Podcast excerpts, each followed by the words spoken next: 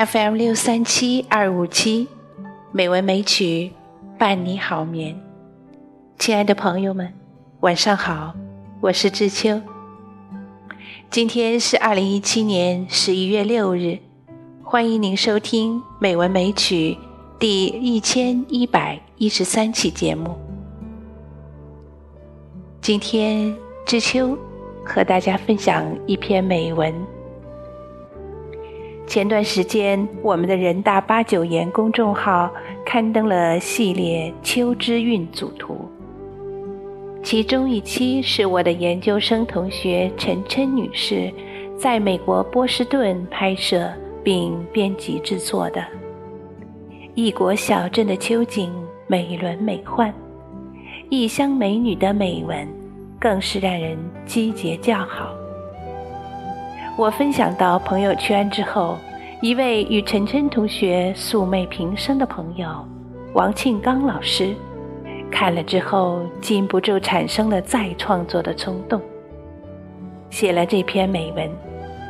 今天我就和大家来分享王庆刚老师的这篇美文：《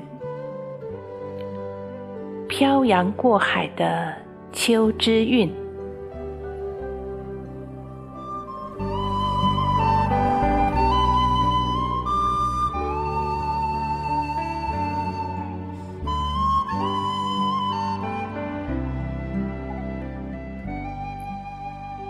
我读过大量的佳篇佳句，也常常有一些慨叹与感动。而这一次是感动之余，产生了再创作的冲动。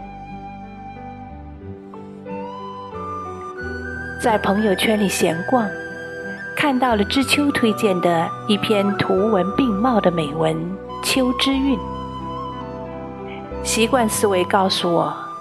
这类作品大都是信手拈来的应景之作，晒几张图片，说几句好词而已。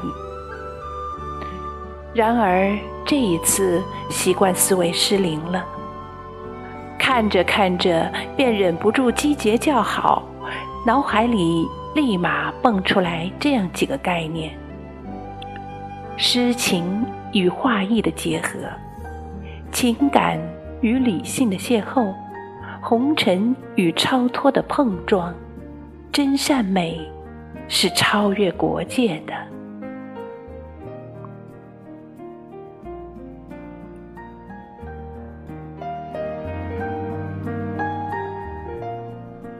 知秋的推荐语很短，但很诱人。美国小镇的秋韵，请欣赏我人大同学陈琛美女的摄影。和美文，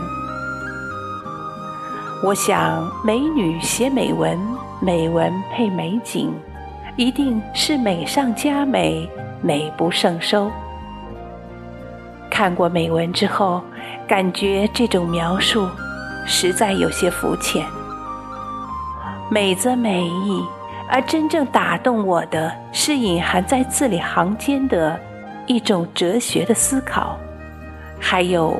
画面里透露出来的从容淡定的人生态度。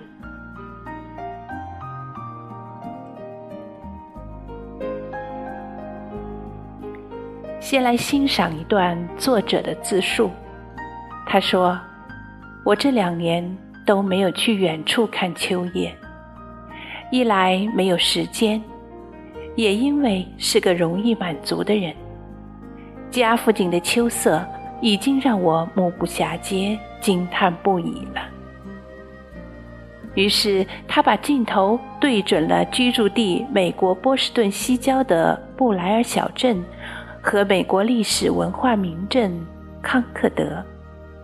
美到令人窒息的六十多幅小镇秋景，从大洋彼岸漂洋过海，来到了故乡的朋友圈。让我这个素昧平生又没去过美国的人，分享到了陈晨女士的高雅情趣，深感幸运的同时，又被附在景色后面充满诗情画意的语言所感动。有一张照片，真是诗性的美与人性的美最佳的结合。长着红、黄、紫、绿不同颜色的藤蔓，攀援在挺拔的树干上。微笑的美女依偎在树下。作者配发的文字是：“你是树，我是藤。”多美的意境啊！是树给了藤依靠的臂膀，还是藤给了树温柔的抚慰？亦或是树下的美人赋予了藤与树的高贵品质？这些都不重要了。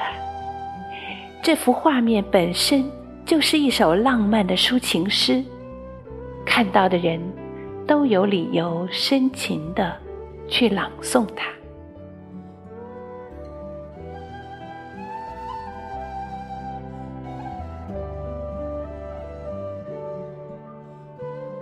无心向学不是我的错，只因你太美丽。这句话是作者为一组照片配发的主题词。照片中一所学校掩映在多彩的树林里。并不见俊男靓女的身影，而作者却诗化了学生的内心。这景色美得让人陶醉。如果荒废了学业，只因我无法控制对美的追求，这是迄今为止我听到的最有说服力的辩护词。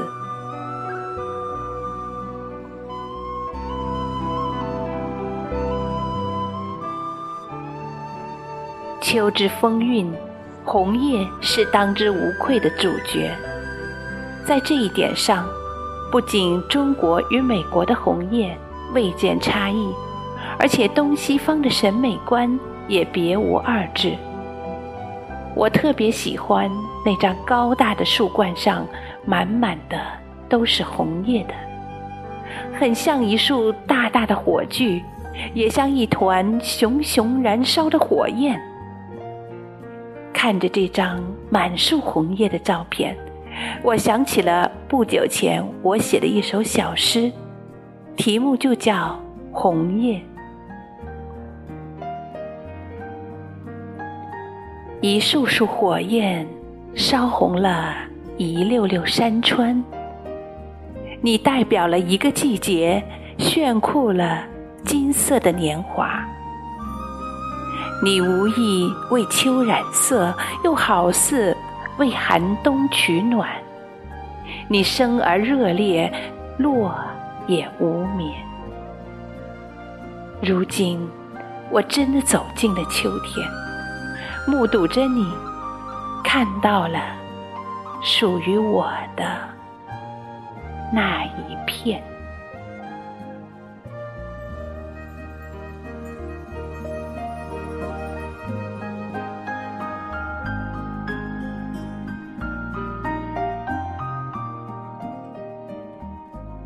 美是超越国界的，只要有一双发现美的眼睛和一颗爱美的心灵，无论在世界的任何地方，秋之风韵都会是赏心悦目的。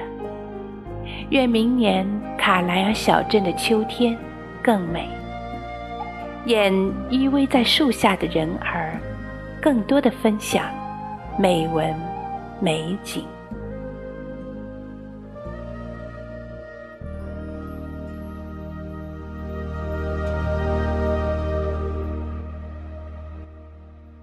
感谢我的朋友王庆刚老师和我的同窗晨晨美女为我们分享他们的美文和美的感受，也很高兴美文美曲成为了我的朋友们对美的分享的一个桥梁。